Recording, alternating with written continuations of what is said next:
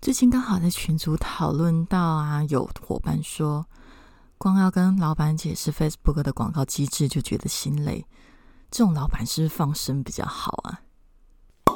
嘿，你来啦！欢迎收听文案人生九，我是 Jessie 研九。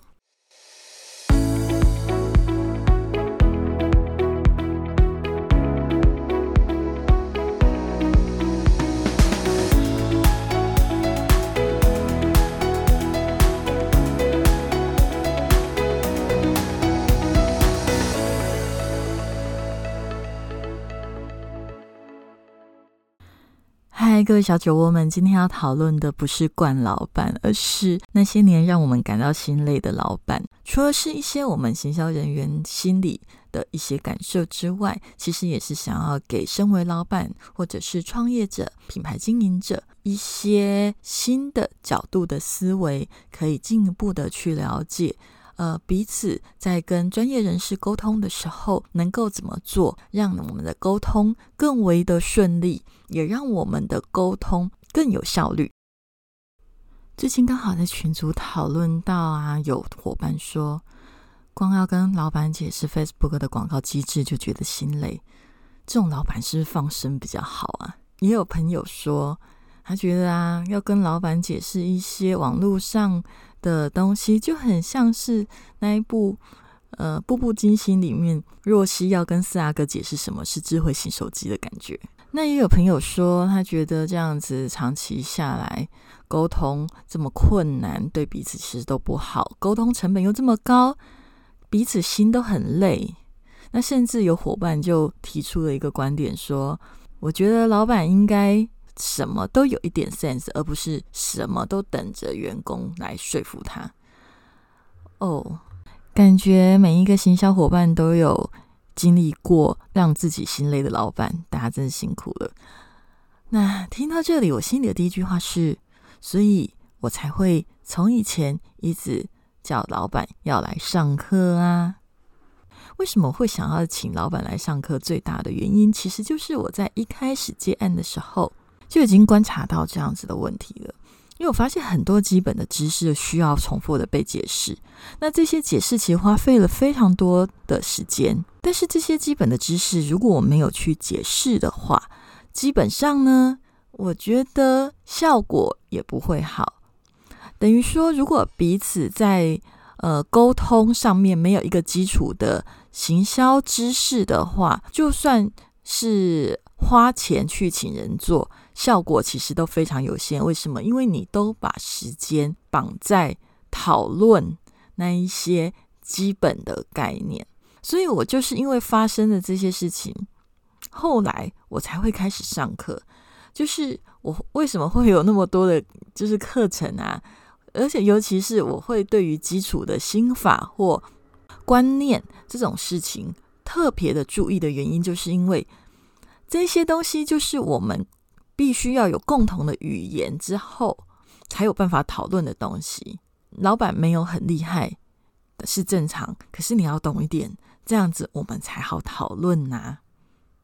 大家都知道，结婚门当户对是比较好的。那为什么门当户对比较好？就是因为彼此的知识水平、价值观水平是比较一致。呃，合作也是啊。其实我觉得所有的委托都是一种合作。那合作的前提是我们彼此有共同的知识水平，我们有共同的共识，那这样合作起来才会有意思。这也是因为既有这一点，我又觉得，哎，其实如果可以透过一些基本课程，让更多的人有一些基础的概念，那是不是在未来接案上面，在未来整个环境上面，大家都会因为拥有比较完整的基础知识而进步的更快？然后让所有的作品更细致，效果更好。OK，那我今天想要跟大家讨论的主题是让人心累的老板嘛？好，那让人心累的老板，老实说，呃，我我觉得大概有三种，但但最累的就是第一种，因为我很早的时候就开始接案，大概是从 Facebook 刚开始流行的时候就开始了。所以那个时候啊，我就开始一路上看过很多种老板。那我刚刚说第一种是最累的，第一种是什么呢？第一种老板就是前面所讲的沟通成本很高的老板。什么叫做沟通成本很高的老板呢？沟通成本很高的老板，意思就是说，他真的什么都不懂。而这样的老板啊，会让人比较为难的地方是，跟他沟通起来比较像在上课。那也就是说，这种所谓沟通成本很高的老板，他会需要去讨论到。呃，很多基础的概念的问题，例如说电商转型的概念、消费者的心态，然后还有一些基础的操作方式，然后还有你必须要怎么样做合理的预期效果期待。但老实说啊，我觉得沟通成本很高的这件事情是会很直接的反映在作品上的。比较好的状况是，虽然沟通成本高，但总是有达成共识，对吧？有达成共识的情况算是好的，因为虽然有一点累，但成效算是还不错的哦。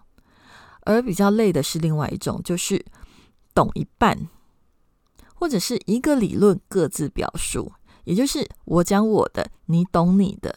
那这样会造成一个问题，就是你虽然可以做一些事情。但是总是绑手绑脚，你可能做了一半，对方就开始觉得不安。那有些老板甚至会开始又想要回到以前习惯的做法，例如文案就会喜欢写成过去自己常常写的那种样子。然后呢，甚至有一些老板会开始焦虑，希望呃，你可不可以跟我保证一定会有什么效果？呃，其实啊。我觉得，如果是遇到第一种老板，就是刚刚讲的，就是说，只是单纯的想把文案回到过去的写法，然后因为改变一些写法，他有一点不安，很怕自己过去的顾客会不会不习惯自己新的写法之类的。这个部分其实不会很难克服，只要比较有耐心跟细心。这种传统产业转型的老板，他通常啊。不是完全的没有意见，就是会超级焦虑。那这种情况啊，我通常就不会很快的去改变这个品牌所有的文案写法，而是尽可能的去找到最高最大公约数，也就是说，去找到你的消费者可以接受的有效领域里面，跟你这个品牌原本的气质。它的交集点在哪里？我觉得这个就是牵涉到了我自己这个文案像你的品牌核心，也就是说，我不只是要让你的文案有效果、产生欢迎，我还要想办法让这个文案是适合你的、你可以接受的。因为我会觉得，如果我搞到一个让你都觉得自己的品牌变得自己都觉得很陌生的话。那老实说，现在写的好又如何？因为你扛不住啊，因为你不知道要怎么样让它进行下去啊，就很像是一只鱼，你把它变成马，那一只鱼它可能也不知道怎么跑啊，对吧？那至于呃，刚刚谈论的是对于写作的方式改变有一点不安，所以想要回到过去的做法，这个解决方法就是我刚刚讲的那样。那比较棘手的是另外一种，就是他不是对你的作品感到不安，而是他对效果超级焦虑，焦虑到他非常的希望你可以给一个保证。但是这个部分呢，我可能必须跟大家沟通一个知识，就是不会有任何行销人可以给你任何关于效果的保证。这种事情就像餐厅卖便当给你。也不可能保证你吃了一定不会拉肚子，为什么？因为其中牵涉的变数太多，那它可能跟你自己的身体状况也有很大的关系。所以同理，为什么行销人员常常无法给你保证？是因为变数很多啊，有可能是大环境的变动，例如疫情，对不对？它是其中一种。那也有可能是你自己的操作方式，或者是你的客户的属性。那这些都是一般行销人员他无法完全掌握的，因为他并不是这个公司最大的决策者，这些变数他无法掌握，甚至最大的决策者也不一定能够掌握到百分之百，对吧？所以这个变数很难被掌握的前提下，你怎么可能可以期待呃对方给你一个保证呢？所以呀，如果我遇到超级焦虑的老板，这个真的是沟通成本极大化的一种情况，因为有很大的机会不会只沟通一次就有效，而是大部分要沟通好几次。你有可能常常收到一封焦虑的讯息，然后你就要费尽心思的去安抚，还有解释。那关于我的安抚与解释的经验，还有实际的做法，因为它真的还蛮消耗我的时间成本的，所以我又把它整理成一集 podcast 跟大家分享。如果你有兴趣，你可以听第三十三集的第一次强烈阻止改标题，这里面有详尽的脉络。